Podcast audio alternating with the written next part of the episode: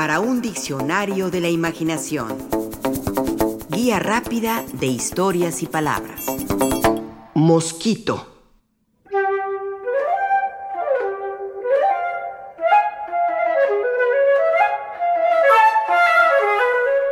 La mosca molesta y zumba.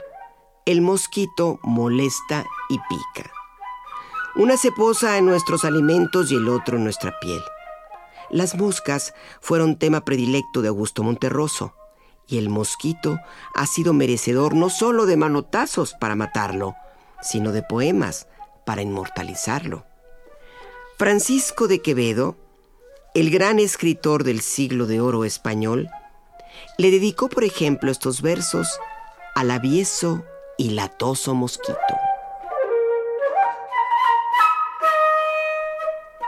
Ministril de las ronchas y picadas, mosquito postillón, mosca barbero. Hecho me tienes el testuz arnero y desecha la cara manotadas. Trompetilla que toca bofetadas, que vienes con rejón contra mi cuero Cupido pulga, chinche trompetero, que vuelas comezones amoladas. ¿Por qué me avisas si picarme quieres? Que pues que das dolor a los que cantas, de casta y condición de potras eres. Tú vuelas y tú picas y tú espantas, y aprendes del cuidado y las mujeres a malquistar el sueño con las mantas.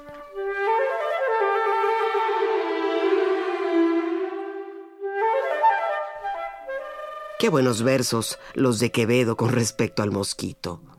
Trompetilla que toca bofetadas, que vienes con rejón contra mi cuero.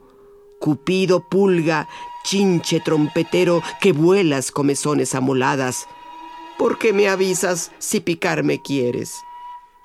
Quevedo, escritor sagaz, estupendo, de inspirada y juguetona pluma, escribió otros poemas sobre los mosquitos como este, titulado Bebe vino precioso con mosquitos dentro, que dice, Tudescos moscos de los sorbos finos, aves luquetes, átomos mezquinos, motas borrachas, pájaras vinosas, pelusas de los vinos envidiosas, abejas de la miel de los tocinos, liendres de la vendimia, yo os admito, en mi gaznate pues tenéis por soga al nieto de la vid, licor bendito.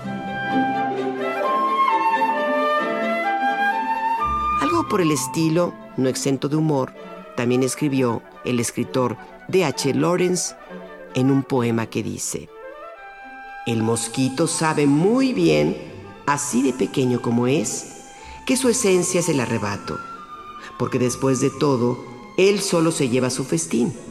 No deposita mi sangre en el banco.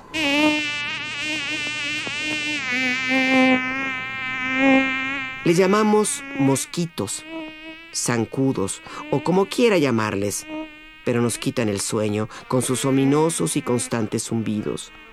O la tranquilidad cuando estamos junto a la alberca o en los jardines por la tarde, cuando se solazan picoteando nuestros brazos, nuestras piernas, nuestra espalda.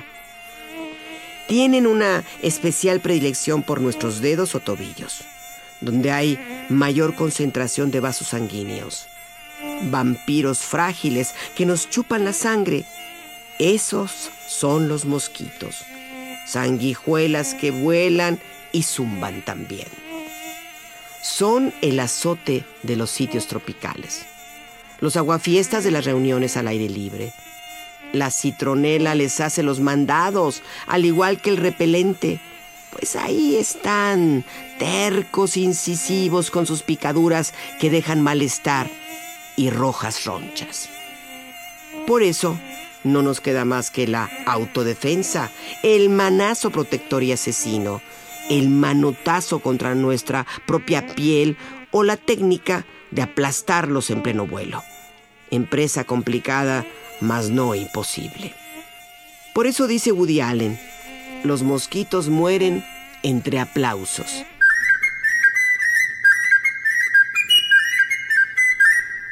Escribe Alejandro Casona en su obra prohibido suicidarse en primavera. En cuanto sales de Europa, ya no hay más que mosquitos. Unos mosquitos verdes, venenosos y pequeños que se cuelgan por todas partes y que dan fiebre y sueño y a veces la locura. Pero no te asustes tú, mi héroe. También hay mosquiteros y cremas especiales para la piel.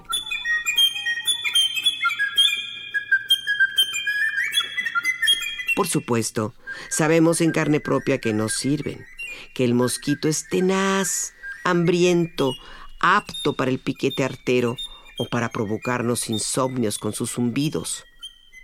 O enfermedades como el paludismo, el dengue, el Zika y tantas otras con fama de tropicales. Llueve y se multiplican. Siempre encuentran el modo de entrar y volar a las casas. ¡Ay, el mosquito feroz y ponzoñoso! Tan frágil y diminuto. Y miren cuántas ronchas y sinsabores nos causa el alado hematófago. Lo reventamos de un manazo. Y ahí está la prueba entre los restos aplastados del desdichado, el líquido y brillante carmín, la gota roja de la sangre, nuestra o de otros.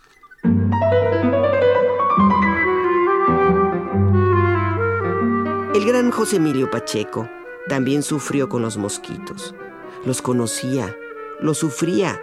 Por eso escribió este poema que los denostaba, pero también, ironía de las ironías, también los inmortalizaba. El poema se llama Mosquitos y esto afirma. Nacen en los pantanos del insomnio.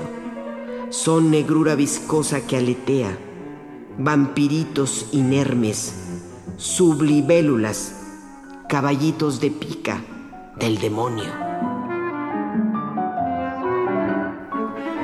El poeta chino Xi Chuan, en su poema Anales del Mosquito, compara a los mosquitos con otros chupasangres, como los terratenientes o los ávidos capitalistas, y además nos brinda esta verdad indudable. Diez mil mosquitos unidos conforman un tigre. Nueve mil mosquitos conforman un leopardo. Ocho mil mosquitos un orangután inmóvil. Un mosquito, por último, es solamente un mosquito. Cuando Pablo Neruda y Delia del Carril, a quien apodaban la hormiguita, se casaron, no faltaron los mosquitos, sucedió en algún lugar en tierras morelenses, en México. El 2 de julio de 1943, Neftalí Reyes Basoalto, de 39 años, Delia del Carril Iraeta, de casi 60 años, ambos divorciados, festejaron su matrimonio con un grupo selecto de invitados y con un ejército de indeseables mosquitos. En su biografía sobre Delia del Carril, Así describió este enlace Fernando Sáez. A pesar del calor del verano y la persecución de los jejenes, temibles mosquitos que no dejan a nadie en paz, el almuerzo de celebración es al aire libre, con cantos, poesías y un entusiasmo que dura hasta el anochecer. Pablo le regala a la novia un collar de plata moldeado en Oaxaca, que le queda perfecto.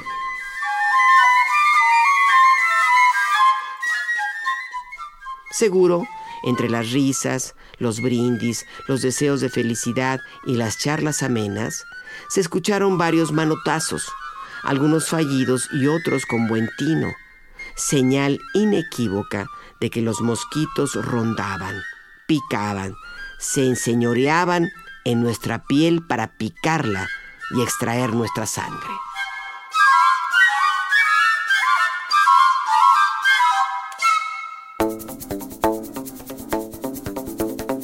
Participamos en este programa Juan Ramírez, Rafael Méndez, María Eugenia Pulido, Mauricio Carrera y Pilar Muñoz.